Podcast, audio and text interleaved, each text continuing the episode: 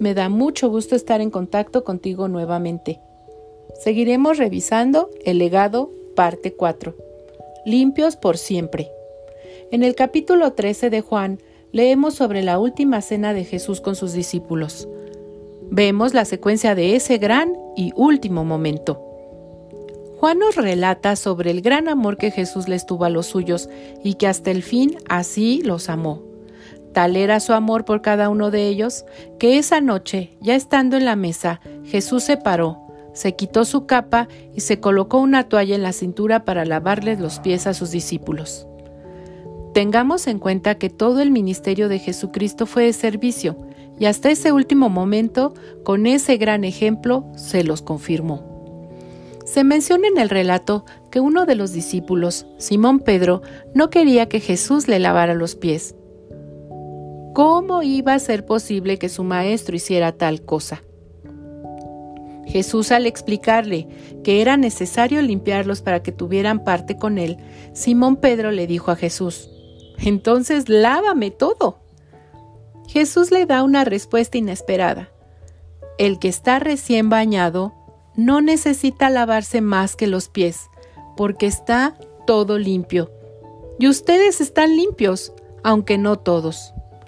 Jesús les enseñó la importancia del servicio y de la sumisión al Señor. Nosotros no seremos jamás mejor que quien nos envía a amar a los demás. Jesús mismo estaba sometiéndose al Padre en obediencia de servicio y amor, y como buen hijo habría de pasar una copa muy amarga, la cual no vaciló en beberla.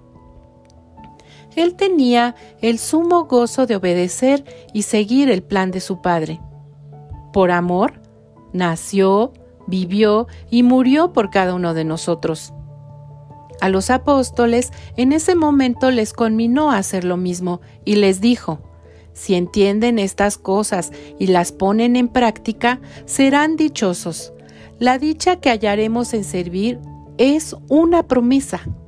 Te invito a que la experimentes en servicio por los que te rodean. Con Jesús somos limpios una vez y para siempre. Esto era parte también de su gran legado. Su sacrificio sería definitivo.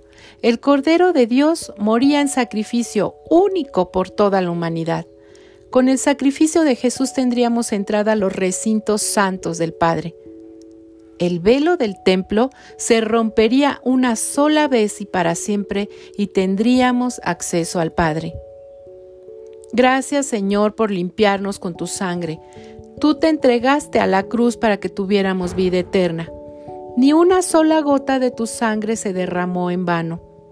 Danos sabiduría para entender que ya somos limpios y que debemos hacer un servicio semejante al tuyo con nuestros prójimos. Ayúdanos, Señor, a servirte de tal modo que te agrades de tus siervos. Tú nos has limpiado por siempre. Gloria y honra a tu santo y sumo sacrificio, porque estábamos muertos en pecado y tu sangre nos ha limpiado de todo mal.